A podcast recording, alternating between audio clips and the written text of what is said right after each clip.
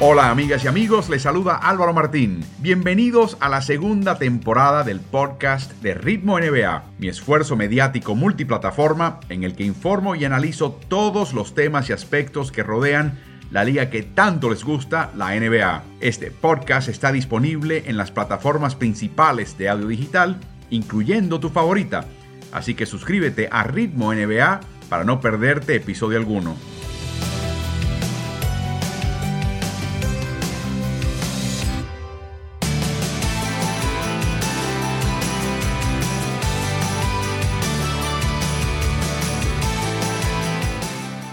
Muy buenas noches, amigas y amigos de la NBA. Bienvenidos a esta recta final. Bienvenidos a la última semana de temporada regular. Bienvenidos a otro streaming de lunes por la noche que están viendo a través del canal Ritmo NBA-NFL en YouTube o quizás por la cuenta de Ritmo NBA en Twitter o quizás por la página Ritmo NBA en Facebook.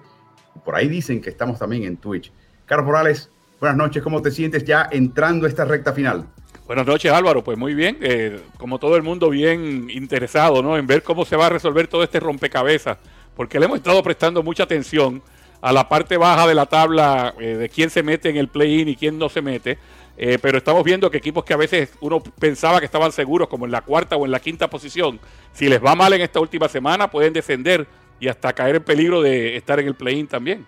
Bueno, hagamos ese examen de estas tablas de posiciones en esta recta final ya con cuatro partidos restantes. El equipo de Filadelfia esencialmente su número mágico es dos, una combinación de victorias propias o derrotas de Brooklyn le aseguraría el primer puesto, ya están clasificados los primeros tres. Los Knicks están en una batalla tremenda con Atlanta y Miami.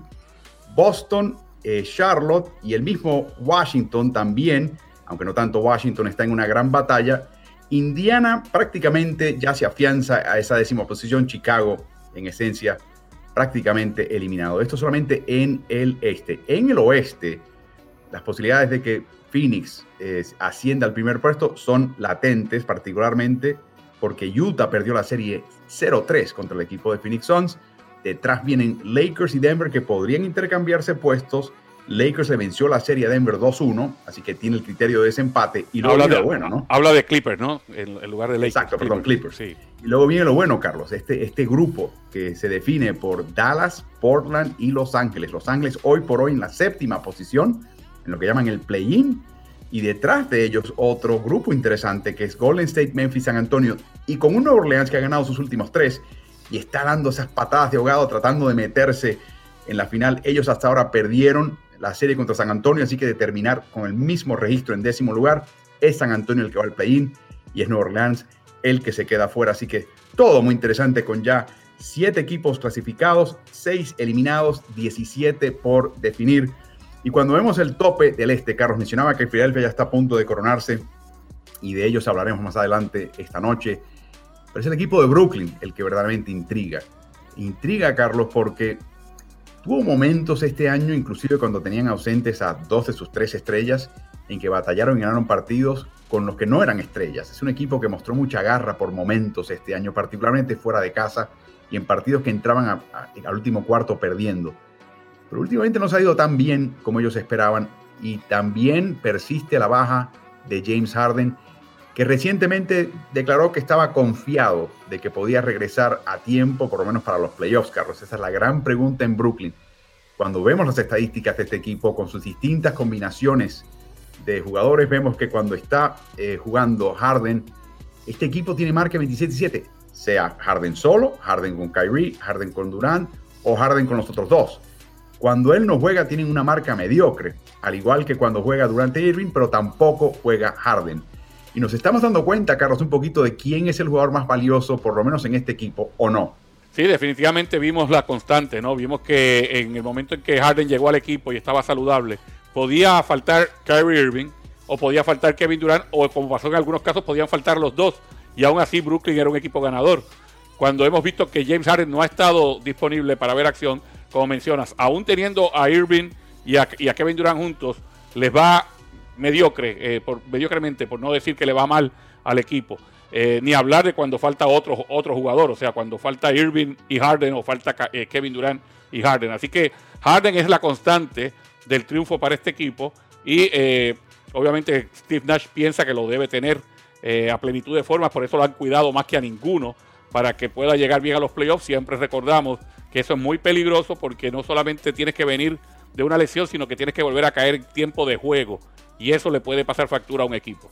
Y es tiempo de juego en su máxima expresión, que son los playoffs, su máxima exigencia. Así que, pero de nuevo, Harden suena muy confianzudo, él suena que está que esto está bajo control, que aquí no hay nada que preocuparse, él va a estar de vuelta cuando haga falta, así que veremos si este equipo inclusive pisará cancha antes de que empiecen los playoffs, eso está por verse. Un pequeño, una pequeña nota al calce, Carlos, fue el mismo Steve Nash, el técnico de Brooklyn, que declaró que en su opinión, y dice, y no hay mucha duda, Nikola Jokic debe ser el jugador más valioso de la NBA en esta temporada. Y eso lo dice uno que ganó el premio, o sea, uno que sabe de qué se trata la cosa y obviamente jugó 20 años en la NBA y sabe mucho de básquet, está en la Fama, así que interesante, teniendo el poderío que tiene en cancha, pero con las ausencias de su equipo, inmediato reconoce la grandeza del rival y dice, bueno, Nicola debería ser el jugador más valioso de esta liga. Y creo que nos dirigimos en esa dirección, Carlos, porque Joel Embiid ha tenido una gran temporada, pero no jugó los partidos que jugó eh, Nikola Jokic y eso le está pasando factura. Sí, definitivamente la ventaja en este momento es para el serbio, eh, que ha jugado todos los partidos de su equipo y que sacó la cara por el equipo cuando se lesionó Jamal Murray, cuando todo el mundo pensaba que se iba a venir abajo este equipo. Luego de eso vinieron otras lesiones más eh, que han sido importantes y el equipo se ha mantenido a flote, ganando más de lo que ha, lo que ha perdido. Eh, y sin lugar a dudas que Jokic pone los números todas las noches, está ahí jugando más de 35, entre 35 y 38 minutos todas las noches. En este momento es el MVP.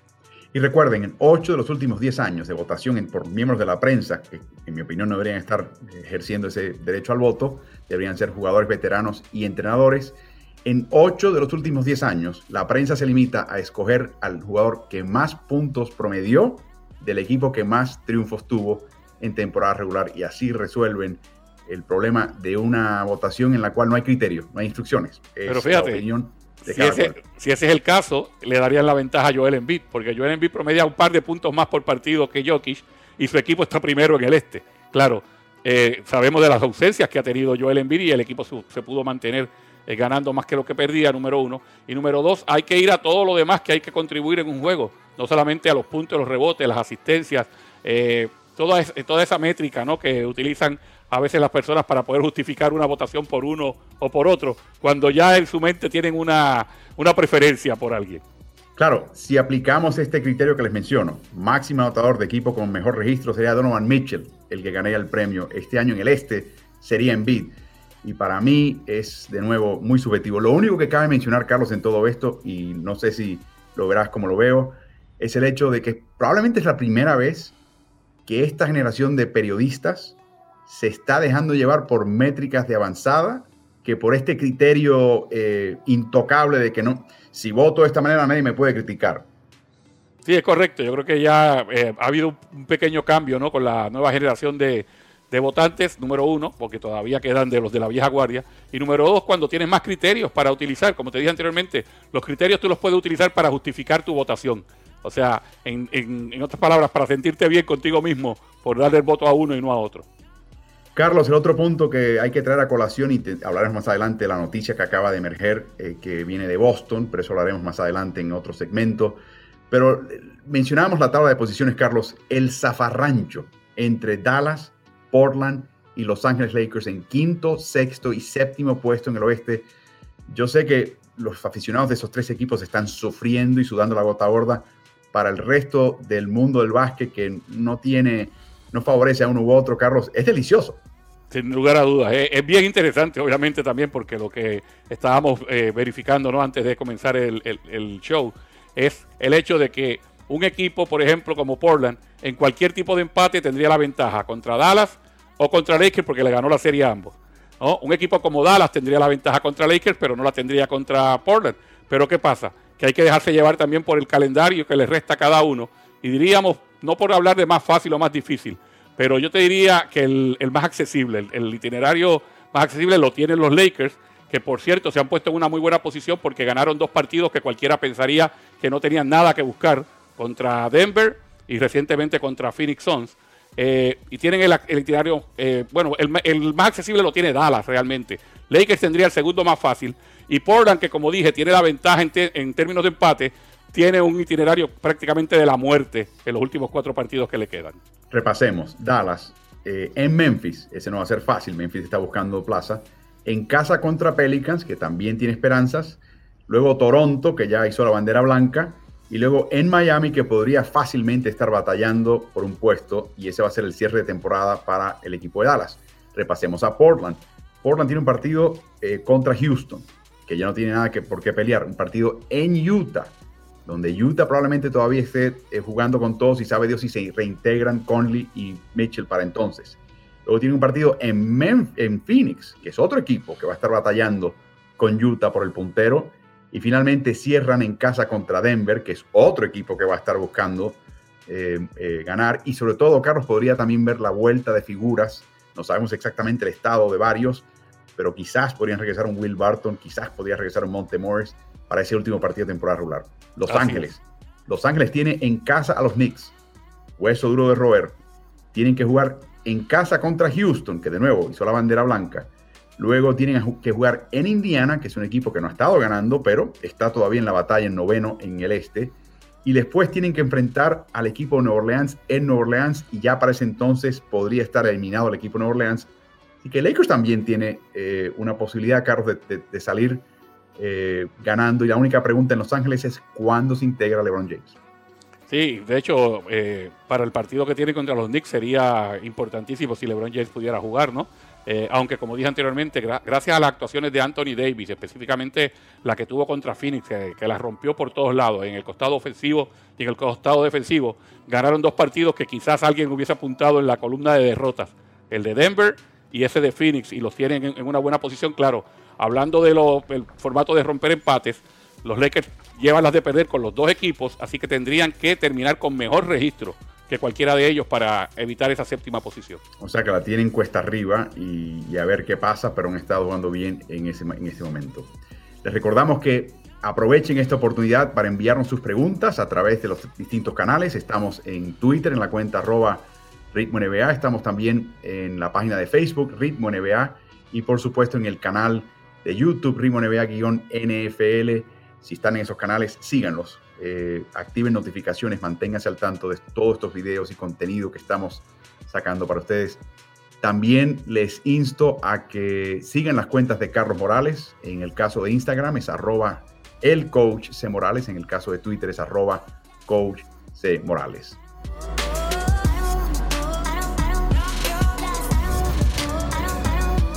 Carlos, yo recuerdo hace un par de años que llegó el equipo de Toronto al término del fin de la temporada regular y llegó con marca de 57 victorias, si no me equivoco. Segundo, detrás del equipo de Milwaukee, que terminó con el mejor registro en el este y en la NBA. Y en ese momento nadie pensaba que Toronto tenía posibilidades de llegar a alcanzar unas finales y mucho menos ganarlas. Lo que nunca tomamos en cuenta es que Kawhi Leonard, que era el MVP de ese equipo, el jugador más valioso, se ausentó de 22 de los 82 partidos de temporada regular. Y que si tú eh, tomabas el porcentaje ganador de Toronto con Kawhi Leonard, era el mejor, hubiese tenido el mejor registro, más de 70 victorias en toda la NBA. Y ya sabemos que en el caso de Kawhi requería ese tipo de descanso, etcétera, etcétera.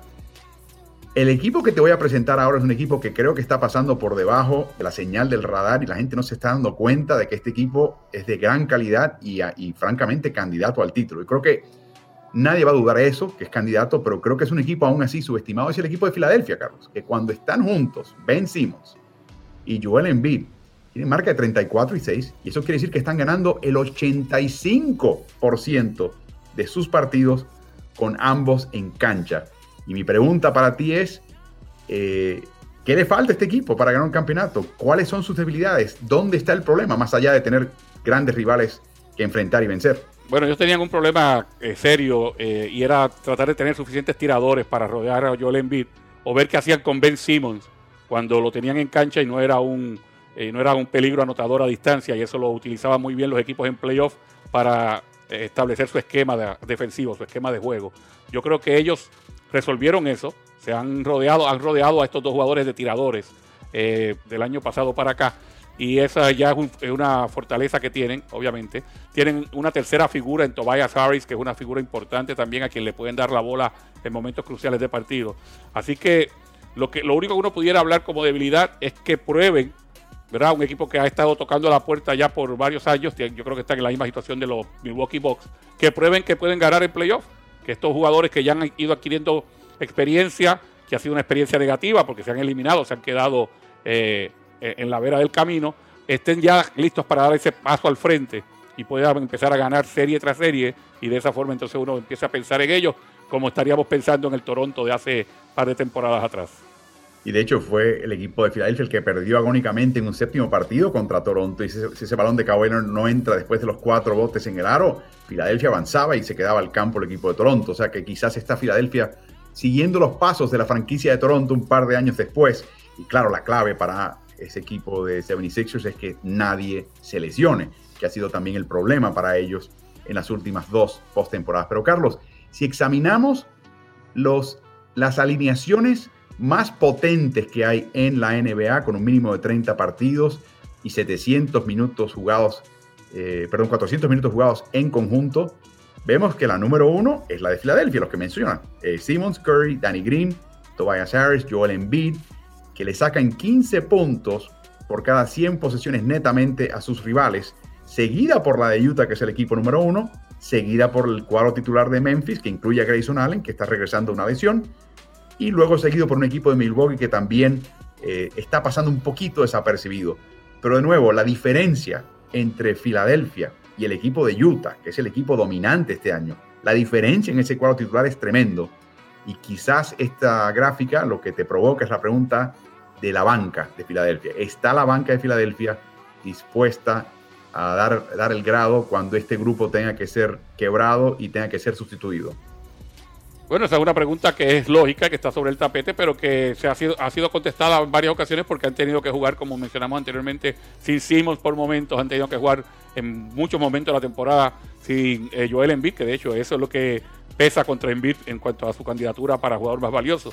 Así que ese, esa banca está ganando experiencia mientras lo están haciendo, ¿no? Mientras están haciendo el trabajo, están ganando la experiencia, siempre tenemos que hacer la salvedad de que no es lo mismo la intensidad de una temporada regular con la intensidad de unos playoffs. Por eso es que hay que ver cómo resulta esta banca cuando estén jugando los playoffs y si el técnico le va a dar tiempo de juego a la banca, si Doc River va a pensar en ellos eh, para dar el mismo tiempo que le daba en temporada regular o si va a cortar la rotación, que también es una alternativa que utilizan los coaches cuando están en los playoffs. Y la pregunta es quién anota por este equipo si están descansando Simmons y Embiid juntos en la banca. No es que no hayan alternativas, pero que hay un cambio jerárquico y ahí entra un Shake Milton, por ejemplo, a tratar de ser factor para este equipo. Y la otra pregunta es la rotación de internos detrás de Harris y de Embiid, que creo que tienen algo que demostrar. Pero la pregunta es cuántos jugarán, porque puede que Doc Rivers decida, no, no, no, me voy con estos caballos, añado dos o tres más y con ellos llego hasta donde pueda llegar con este grupo de 76ers. Pero de nuevo, si, si los tienes juntos, ganan el 85% de sus partidos. Eso es absolutamente fenomenal, dominante. La única pregunta es si van a estar juntos ambos durante todo el trayecto de estos playoffs y eso solamente lo contesta el tiempo. Nos pueden ir enviando sus preguntas eh, a través de las distintas redes sociales en las cuales nos está viendo. tenemos una de Raciel. ¿Qué saben de Lucas Vildosa en los Knicks? ¿Creen que juegue este año? Eh, Raciel, ya el técnico Tom Thibodeau dijo que probablemente no juegue. De hecho, seguramente no va a jugar. Él supuestamente estaba viajando hoy de España a Nueva York. Eh, una vez llegue, no sé exactamente si llega hoy o llega mañana por la madrugada, tiene seis días de aislamiento y de pruebas, de hisopados. Así que en su caso, quizás para el fin de semana, quizás pueda estar en persona viendo el partido de cierre de temporada de los Knicks eh, y quizás el partido el sábado contra Charlotte, que es un partido interesante. Estoy seguro que le encantaría verlo, así que veremos si es capaz de estar ahí físicamente presente para ese partido. Pero yo creo que el plan es que conozca la organización, Carlos, que venga, que se ambiente un poco, que, empiece a establecer, conseguir eh, lugar, residencia, una serie de, de cosas que tiene que hacer una persona recién llegada para orientarse. Lo van a evaluar, por supuesto, no solamente en el verano de la liga de verano, que se va a celebrar en algún momento, quizás en agosto, julio o agosto, en Las Vegas, pero también en los torneos internacionales en los cuales participe Luca. Y luego tengo que pensar, Carlos, que está en el mismo plan de Gaby, donde le van a tener que dar por lo menos una temporada el año que viene para ver dónde está y cuánto él puede contribuir y cómo encaja él en los planes del equipo. ¿Lo ves de alguna manera distinta? No, tal, tal cual. O sea, no hay, no hay de otra. Específicamente si cuando está listo para unirse al equipo como tal, para estar en el, en el banquillo viendo partidos, ese es el último de temporada regular, ni hablar de que un técnico tan exigente, tan cauteloso como Tom Thibodeau vaya a pensar en él para, para playoffs, cuando ya él tiene su rotación establecida, cuando ha tenido éxito con esa rotación. Muy, muy difícil que Luca pueda jugar este año, pero eh, lo bueno de haberse eh, incorporado al equipo temprano es lo que menciona, todo el tiempo que va a tener para, para poderse adaptar a la ciudad, al equipo, conocer su entorno, eh, jugar en la liga de verano, etcétera, etcétera.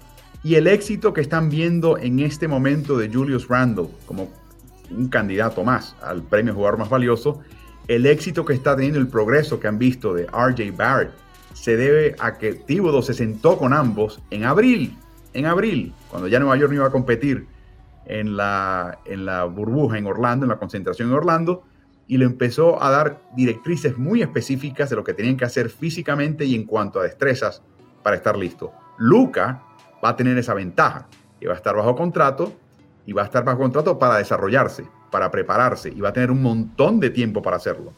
Así que en ese sentido, si es verdad que todo el mundo lo quiere ver jugar ya, eh, está entrando en una situación donde lo van a preparar muy bien y se va a adaptar al sistema de Nueva York y de nuevo, Nueva York le hace falta jugadores creativos, Carlos, con creatividad.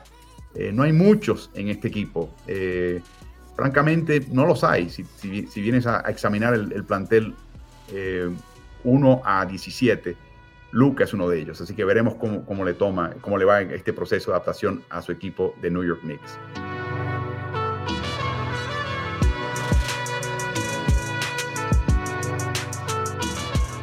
Bueno, continuamos, Carlos, con un tema que a ti y a mí nos apasiona. Quizá a ustedes no, pero es el tema, Carlos, de la cultura de baloncesto. Ernie Grunfeld fue gerente general con los New York Knicks y después con el equipo de Washington por décadas. Eh, su hijo eh, jugó básquet a nivel universitario. Mm, llegar a la NBA fue difícil, su padre lo jugó, por supuesto, pero el hijo empezó a jugar entonces en ligas fuera de los Estados Unidos y ahí se topó con una cultura muy distinta eh, la detalla en un artículo reciente que acaba de sacar, Carlos, donde a raíz de su experiencia en Europa hace una sugerencia a la NBA que me parece que es acertadísima. Tú y yo tuvimos la misma reacción. Esto está buenísimo. Es una gran idea. Se llama eh, Dan Grunfeld, el joven. Carlos, ¿en qué consiste la idea? Explícanos eh, lo que él ve en la NBA y lo que él vio en el básquet, en este caso español y europeo, y por qué su idea tiene mucho mérito. Bueno, tú sabes que no, es solamente el NBA, él, detalla que mientras se criaba en el básquet estadounidense, siempre lo primero que él iba a mirar era la ficha de cuántos puntos encesté o cuántos puntos encestó mi compañero o cuántos puntos encestó mi rival, porque eso era lo que le daba a él la noción de calidad. O sea, si encesté muchos puntos, eh, tuve un buen partido, si no encesté tantos, no tuve un buen partido, y que esa ha sido la cultura básicamente generalizada en los Estados Unidos. Y que cuando él llega a Europa empieza a ver una última columna que decía valoración, y él decía. ¿y esto? ¿Valoración? ¿Qué es esto? Y les tuvieron que explicar. Y dice, bueno, el juego europeo es un poquito distinto porque no se ve solamente desde el prisma de cuánto anotaste. Eh, de hecho, a veces cuánto anotaste no es tan importante como cuánto fue tu contribución total al equipo. Y en términos de eso, la valoración es otra cosa que agarrar toda la, la ficha estadística, ver qué cosas positivas tuviste, o sea, puntos que anotaste, rebotes que capturaste, tapas que diste, asistencia que repartiste, balones que robaste, versus las cosas negativas, los tiros que fallaste, los tiros libres que fallaste, las pérdidas de balón, las tapas que te dieron. Eh, hacer una suma de unas y restarle lo negativo y eso te da una puntuación. Y usualmente, semanalmente, se sacaba, por ejemplo, en la Liga Española al MVP de la semana por el que tuvo más alta valoración en total. Y eso le abrió los ojos a Gronfield porque dijo, bueno, hay otra forma de ver calidad. No es solamente cuántos puntos anotas, sino cuál es tu contribución total al juego claro, la valoración en las ligas FIBA no hace ajuste por minuto, que, yo creo que ahí sería el, pequeño toque de, de, verdaderamente comparar eh, peras con peras y olmos con olmos. Pero les voy a mostrar la ficha oficial de la NBA y les voy a mostrar este detalle. Observen aquí a la derecha. La última, la última columna es la de puntos. Es como dicen los americanos, el bottom line, el fin de cuentas. Inmediatamente a la izquierda es la que llaman el más menos, que es cuando este jugador estuvo en cancha, cuánto, cuánto, por cuánto le sacó ventaja si es un número positivo o desventaja si es un número negativo su equipo al rival o el rival a su equipo. Esa última más menos es una eh, estadística engañosa, porque número uno depende de qué, quién te acompañó cuando estabas en cancha y sobre todo contra quién jugaste eh, en los minutos que te tocó pisar la cancha. Así que normalmente el más menos es un indicio eh, que, se puede equivocar y se tiende a descartar a nivel individual. Lo que sí es interesante en el más menos, Carlos, es el, en grupos de cinco jugadores. Sobre todo que lleven minutos jugando por mucho tiempo. Ahí el más menos empieza a cobrar importancia. El argumento de Grunfeld es que los estadounidenses colocan los puntos en la columna final.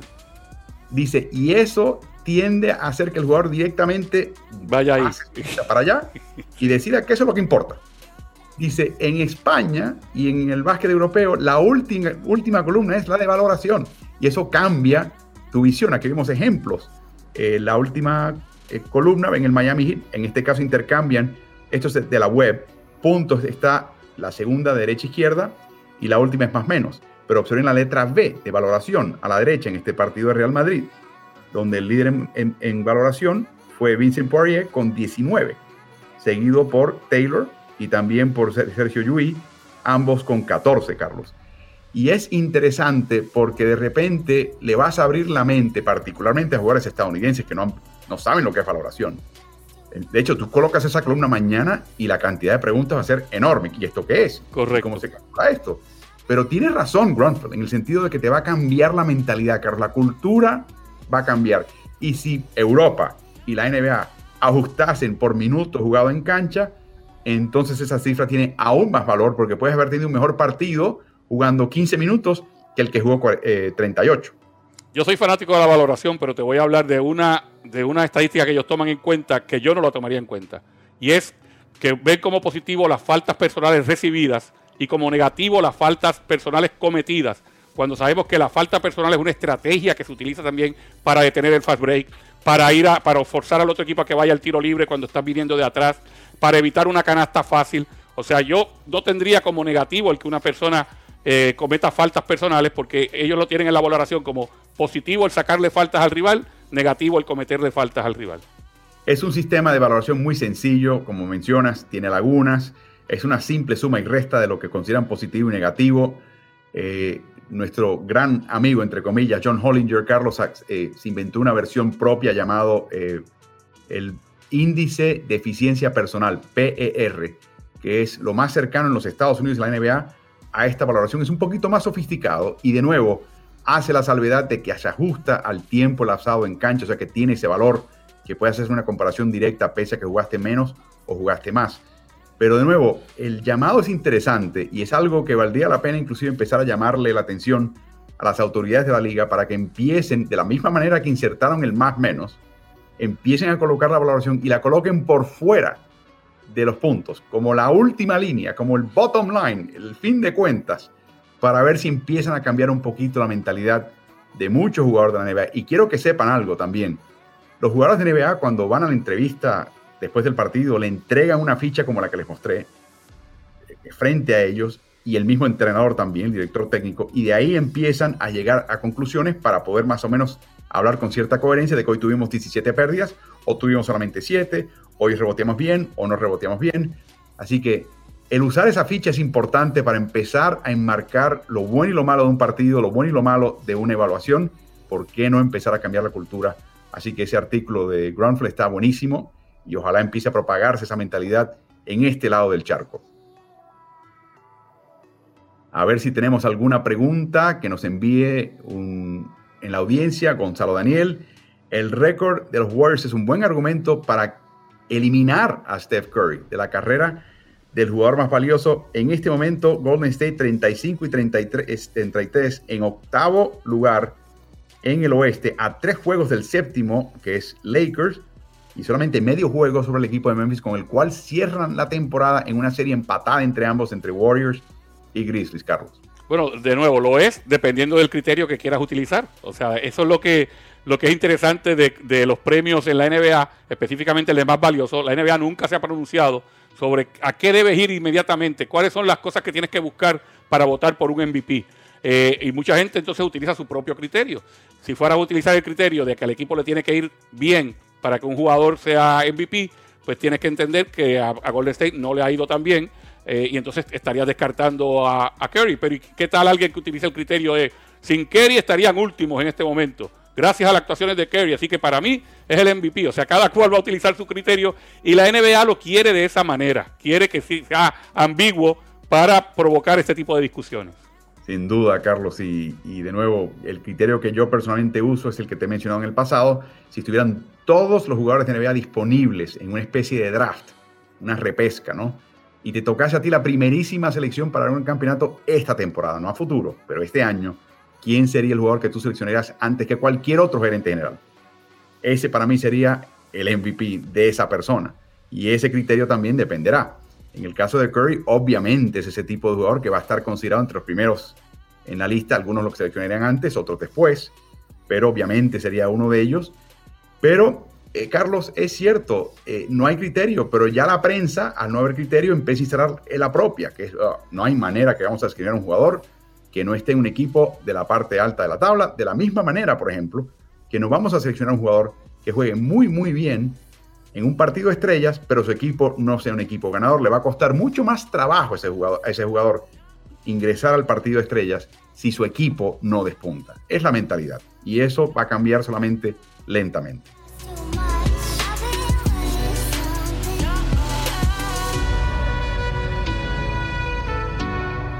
Carlos, un equipo que hoy recibió una noticia horrible, dolorosísima.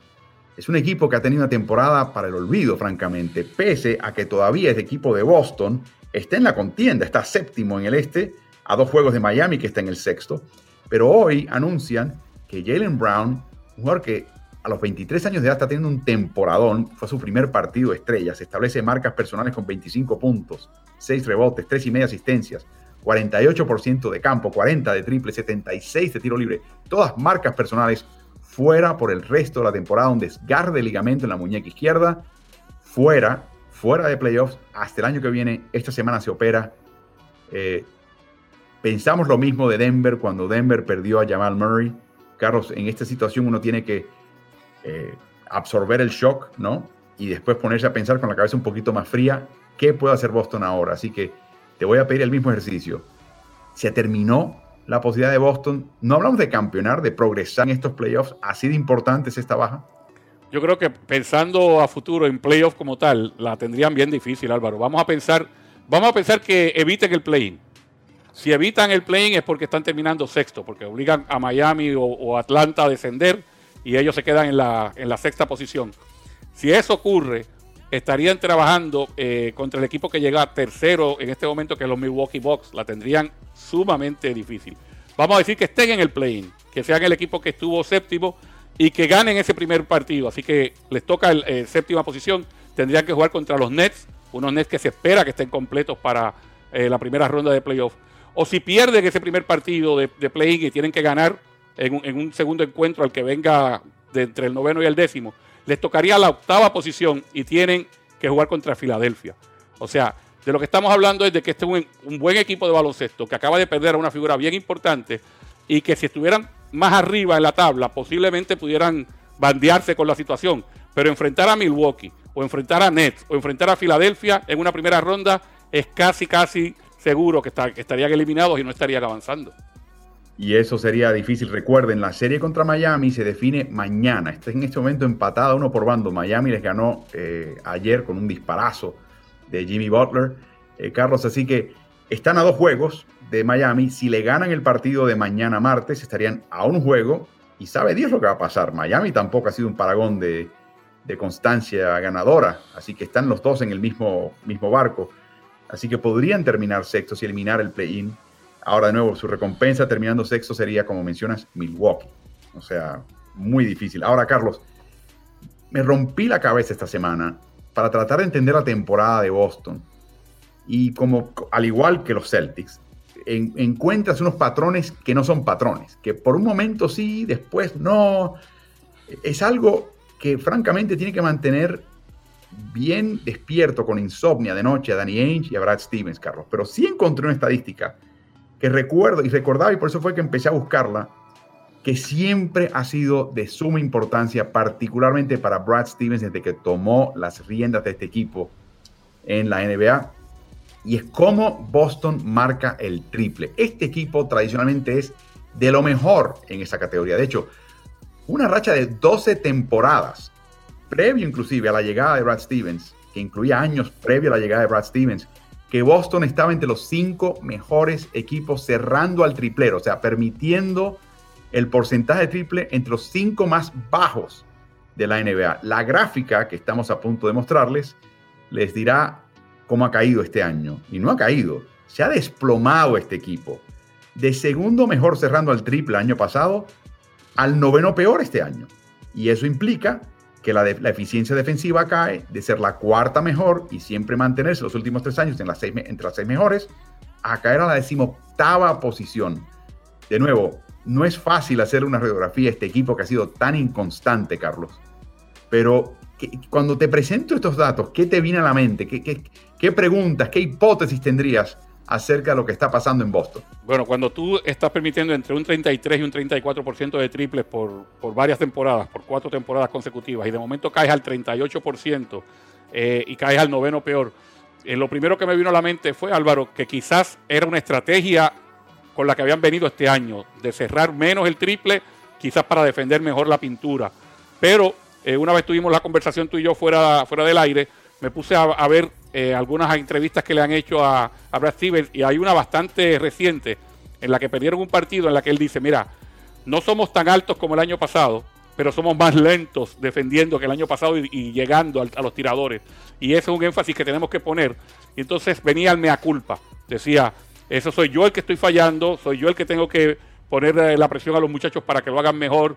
Obviamente no hay drills para, para, trabajar porque como sabemos casi no se está practicando con los equipos. Así que mi teoría era que él estaba forzando a los jugadores a que no llegaran tan cerca del triple para poderse defender de las penetraciones. La de él es que simplemente no están ejecutando con la velocidad que ejecutaban equipos anteriores. Y dice, somos más pequeños, pero somos más lentos. Hay, un, hay caras nuevas en este equipo, sin duda, eh, en todas las posiciones. Hay jugadores de relativa inexperiencia y pocos minutos, Carlos. Y coinciden estos jugadores jóvenes, no piensan en la juventud como chicos atléticos, mucho más rápidos. No, la juventud de este equipo son entre los jugadores más lentos que tiene el, elenco. O sea que en ese sentido han perdido un poquito de velocidad, aún en el proceso de rejuvenecerse. Pero hay otro aspecto que mencionaste en ese comentario, Stevens, y yo creo que esto es algo por diseño. Así lo quiere Danny Ainge, así lo quiere Brad Stevens, y es la estatura de este equipo, Carlos. Los equipos de Brad Stevens en los últimos años cuando ves la rotación, los que verdaderamente juegan son jugadores, equipos de baja estatura, están concediendo como mínimo estatura al rival para que lance por encima de la defensiva de Boston. Pero fíjate, han tenido problemas también porque ellos se han, decidido que el equipo iba a ir con dos pivots, ¿no? Eh, con Thompson y con Williams. Williams se lesiona, tiene un problema con eh, el dedo de un pie y ellos habían salido de TAIS simplemente para caer por debajo del tope salarial, para evitar el impuesto de lujo. Y, o sea, casi los regalaron, ni siquiera recibieron una, eh, una selección ni de primera ni de segunda vuelta. Está con Chicago, de hecho le pasó factura este fin de semana, Chicago venció y de forma dominante a Boston. Y entonces de buenas a primeras se quedan sin un segundo pivot que pueda ser el que proteja el aro, porque esa es la, la ventaja que tiene Williams, que es un jugador que protege muy bien el aro. Eh, eso es una deficiencia. La otra deficiencia la van a tener ahora al no, eh, al no poder contar con dos aleros que sean eh, flexibles, como el caso de Brown y de Tatum, porque van a tener que sustituir, como ya lo hicieron el domingo pasado, con un jugador de menor estatura. Fournier está jugando los minutos ahora, está utilizando los minutos que serían de Brown. Todo eso tiende a, darte una desventaja en defensa, aunque muchas personas lo ven como ventaja en ofensiva Claro, estás perdiendo a un gran jugador ofensivo con Jalen Brown. Yo no veo esa ventaja. Pero usualmente cuando tú tienes un cuadro pequeño de tiradores en el perímetro, ganas en un lado de la cancha y tienes que conceder algo en el otro costado de la cancha. Bueno, es algo interesante, Carlos. Este grupo no tiene un solo jugador en rotación este año que mida más de 2 metros 6 en, en el grupo de rotación de minutos. En este momento Boston. Así que va a ser interesante. Y en estos últimos 10 partidos han tenido 3 de ellos en los que han permitido 70 puntos en una mitad al rival. 70 puntos en una mitad a un rival. Eso no es Brad Stevens, eso no es Boston Celtics. Y por eso es que están llegando esta postemporada, Carlos, eh, cojeando. Y es lamentable la noticia de hoy. Es lamentable ver a un gran jugador, una estrella de la NBA, Carlos, apagarse de esta manera.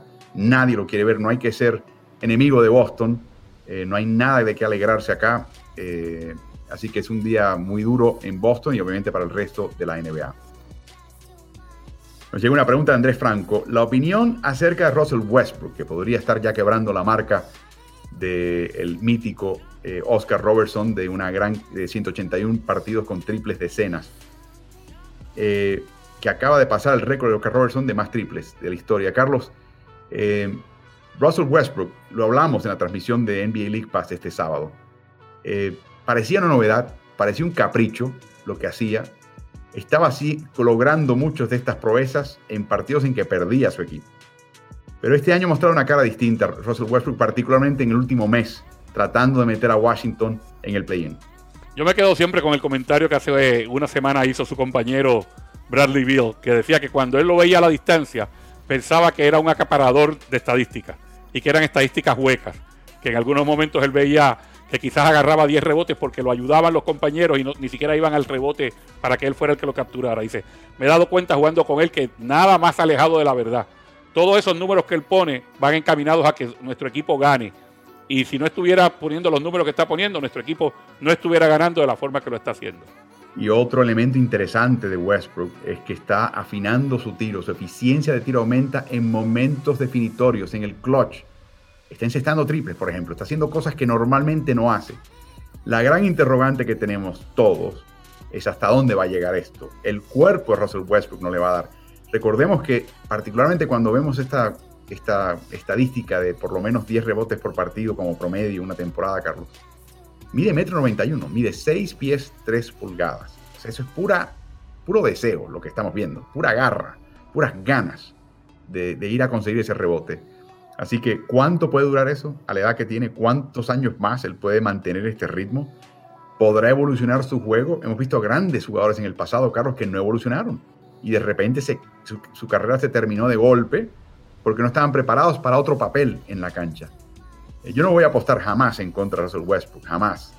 Pero eh, creo que todavía eso está pendiente por él demostrarlo, pero está empezando a mostrar un pequeñísimo destello, Carlos, de un jugador que no era antes ese loco que, lo que estaba desparramado por toda la cancha e interesado en marcar todo tipo de asistencias todavía tiene que refrendar todo esto que estamos hablando, todas estas loas que le estamos dando con los playoffs, porque sabemos que en los playoffs se va a enfrentar a un equipo que lo va a estar que lo va a estar viendo por lo menos por cuatro partidos, quizás hasta siete, que va a tratar de quitarle lo que hace bien, que le van a estar concediendo el tiro en momentos cruciales de los partidos. Hemos visto como lo que le pasó con Houston el año pasado, lo hemos visto con Oklahoma City, o sea que tal y como dijimos que Milwaukee tiene que refrendar con playoffs, que Filadelfia tiene que refrendar con actuación en playoffs, hay una actuación individual que es la de Russell Westbrook, que no, no es solamente poner números, es llevar a su equipo a que pueda avanzar eh, gracias a su actuación.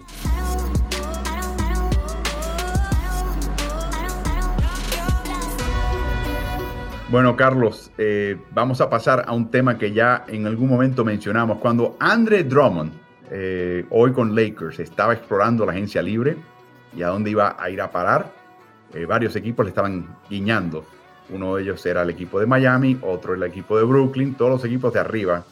Y por supuesto, Lakers le hizo más guiños de la cuenta y decidió firmar contrato con Lakers.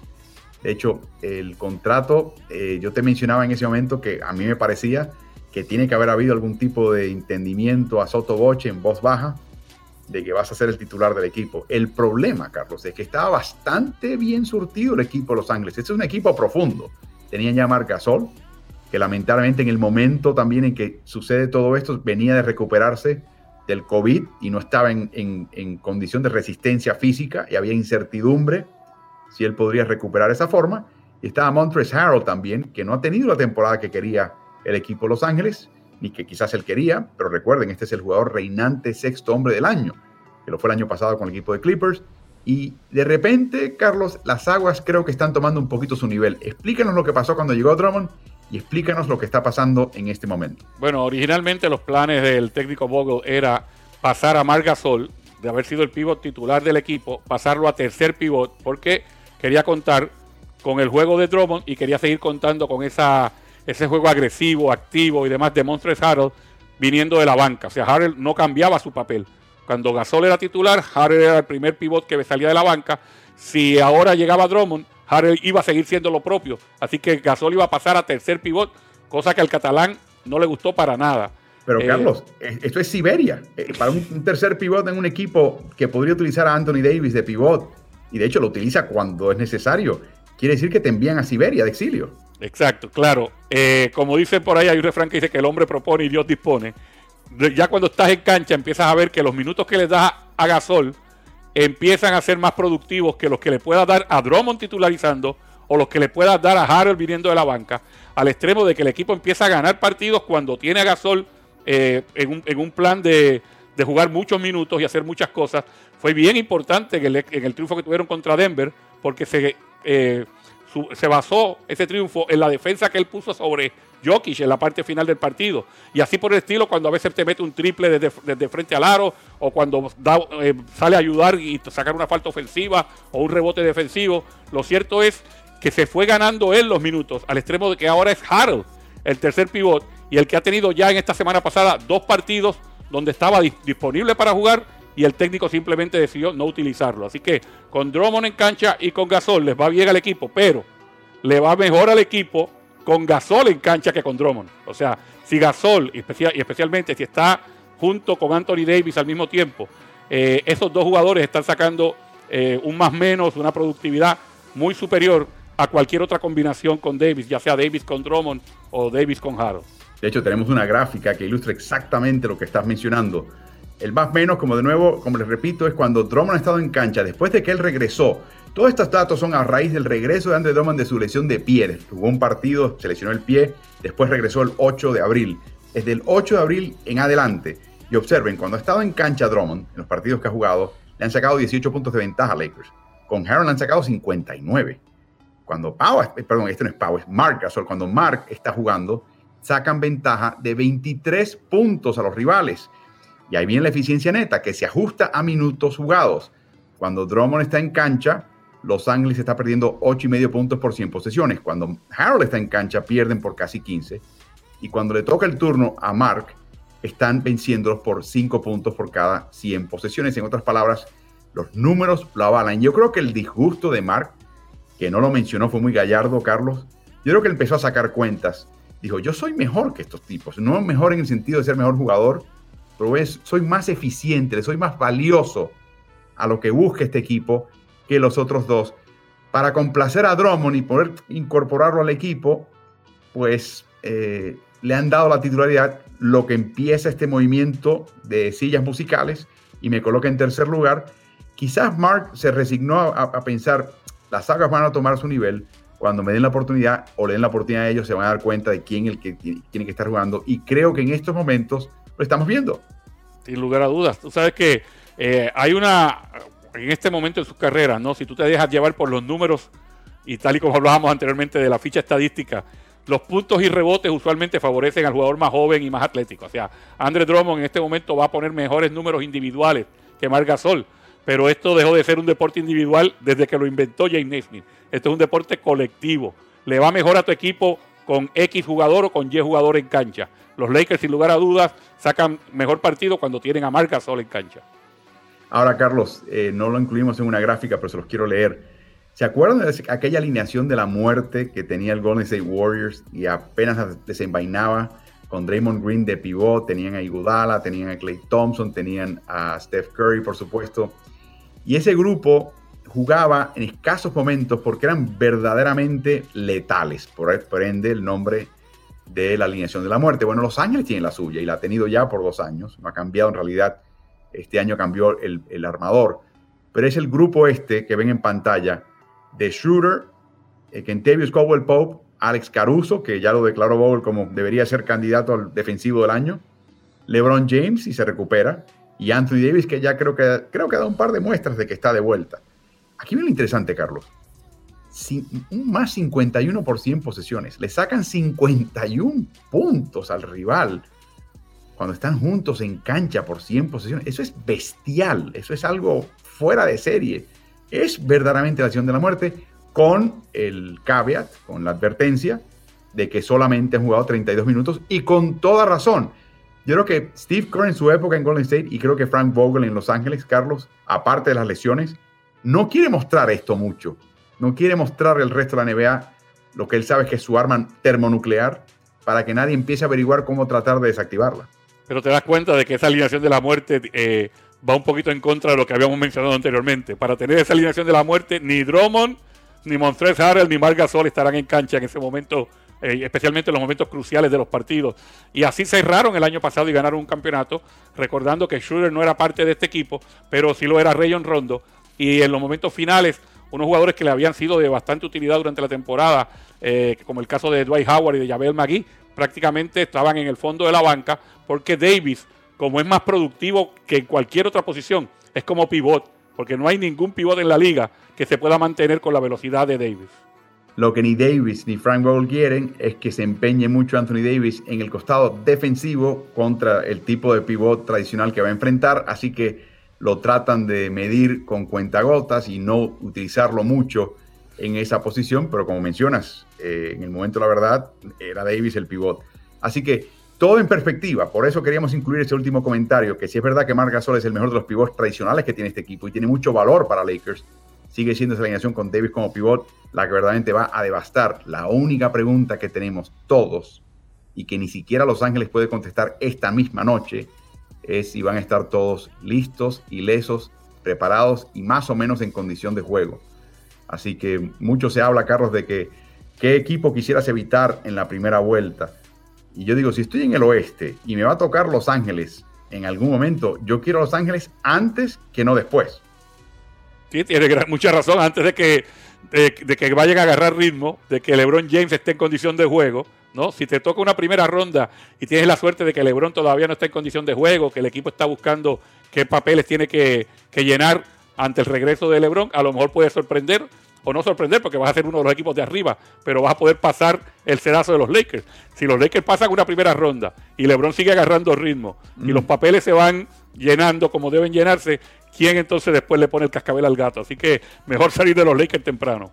Exactamente, porque normalmente la actitud es, no, no, no, quiero ver al gran rival al final en caso de que alguien tenga la desdicha de lesionarse y, me llegue un poquito más blandito el rival a la última serie en la cual no me quede más remedio que enfrentarlo. Eh, un pequeño tema sobre estos Lakers también. Carlos, tienen 13 jugadores por, en mi cuenta, en mi conteo, 13 jugadores que pueden jugar en rotación de playoffs. Eh, me imagino que Vogel la eliminará a 8, 9, quizás 10. Van a haber tres sólidos jugadores, Carlos, que no van a ver minutos en playoffs. Y me pregunto cómo caerá eso en la Lalandia. Sí, obviamente cada uno de estos jugadores tiene que demostrar que es un profesional realmente y cuando venga esa posibilidad de que no vaya a estar viendo minutos, mantenerse trabajando por si acaso viene esa posibilidad, que casi siempre viene cuando hay una lesión, eh, y, dando ánimo a su equipo. Por eso te digo que fue muy importante lo que hizo Howard y lo que hizo McGee el año pasado, porque los dos se mantuvieron positivos a pesar de que habían perdido su puesto en la rotación y lo que hizo Marc Gasol en medio de esta temporada. Exactamente la misma actitud gallarda y productiva y constructiva que hace falta para ganar cualquier cosa. Así que veremos qué pasa con estos Lakers. Recuerden que nos pregunta Santiago Veloso, ¿cómo ven el play-in? ¿Creen que logró su cometido?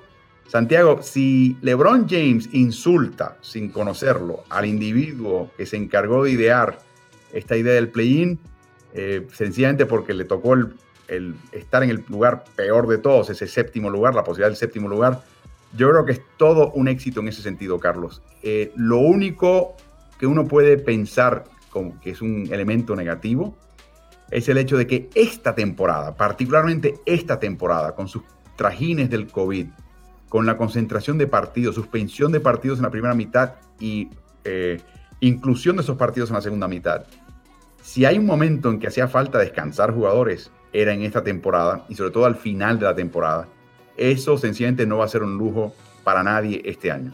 Por eso habría que pensar en esto como algo positivo a futuro también, porque hemos visto otras temporadas donde las últimas dos semanas son totalmente inconsecuentes, donde está todo el mundo ya aburrido diciendo cuándo empiezan los playoffs, porque esta gente ni siquiera están jugando con sus mejores equipos. Cuando teníamos que hacer partidos por televisión, y le faltaban cinco a un equipo y cuatro al otro, eh, ya eso no va. O sea, es muy difícil. Quizás ahora el equipo que está en la, eh, los equipos que están, como dicen, tanqueando, ¿no? Que están tratando de buscar posiciones abajo, que ahora en esta última semana se dan cuenta que no tienen chance, pero que quizás hace 10 días todavía tenían chance. Entonces, a mí me encanta este sistema porque hace que cada juego cuente y que cada juego sea importante y que nadie se pueda dar el lujo de estar descansando figuras.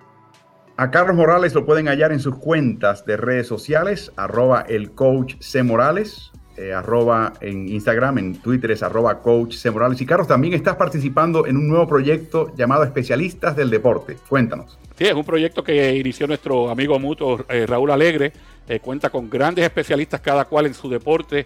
está en este, en este mes de mayo se está haciendo el lanzamiento y es, una, es un proyecto al que se le tiene mucha fe porque eh, primeramente reúne muchos, muchas personas que son muy buenos en, lo que hacen, ¿no? Eh, excluyendo al que habla en este momento, pero todos los demás eh, son excelentes personas y excelentes profesionales. Así que gracias por darle mención a, este proyecto de Raúl. Carlos, sí, yo creo que tú sabes un, tantito, un tantito, ¿sabes? Creo que merece estar rodeado de especialistas. Así que Pasen por especialistas del deporte en todas sus plataformas eh, mediáticas. Tienen su propia, propia, página web, tienen un montón de material recomendable, por supuesto. Eh, y después le paso la factura a mi querido amigo Raúl Alegre. Así que gracias por acompañarnos, gracias por sus preguntas. Hemos contestado mucho, hemos hablado de muchos equipos. Estaremos de vuelta con ustedes el próximo lunes a la misma hora por estos mismos canales. Les pedimos como siempre que se unan a este grupo, o sea, que sigan la cuenta, por ejemplo, de Ritmo NBA en Twitter, que se suscriban y activen notificaciones en el canal de YouTube Ritmo NBA-NFL y que también sigan la página de Facebook de Ritmo NBA. Gracias por acompañarnos, lo logramos antes de que termine la hora. Buenas noches a todos ustedes y nos veremos el próximo lunes. Buenas noches, Carlos. Buenas noches, Álvaro. Buenas noches a todos los que estuvieron conectados.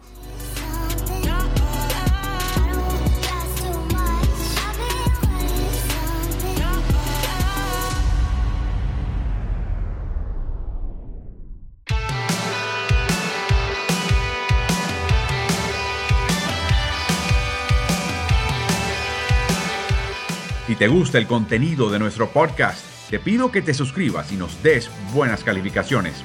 Eso nos ayudará a su mejor difusión. Y corre la voz, porque Ritmo NBA es el nuevo canal multiplataforma digital de información y opinión de quien les habla Álvaro Martín. Lo puedes hallar en Twitter, en Instagram, en Facebook y en YouTube. Búscanos siempre como Ritmo NBA. También tenemos nuestro newsletter, que es gratuito y cada semana llega a la bandeja de entrada de tu correo electrónico.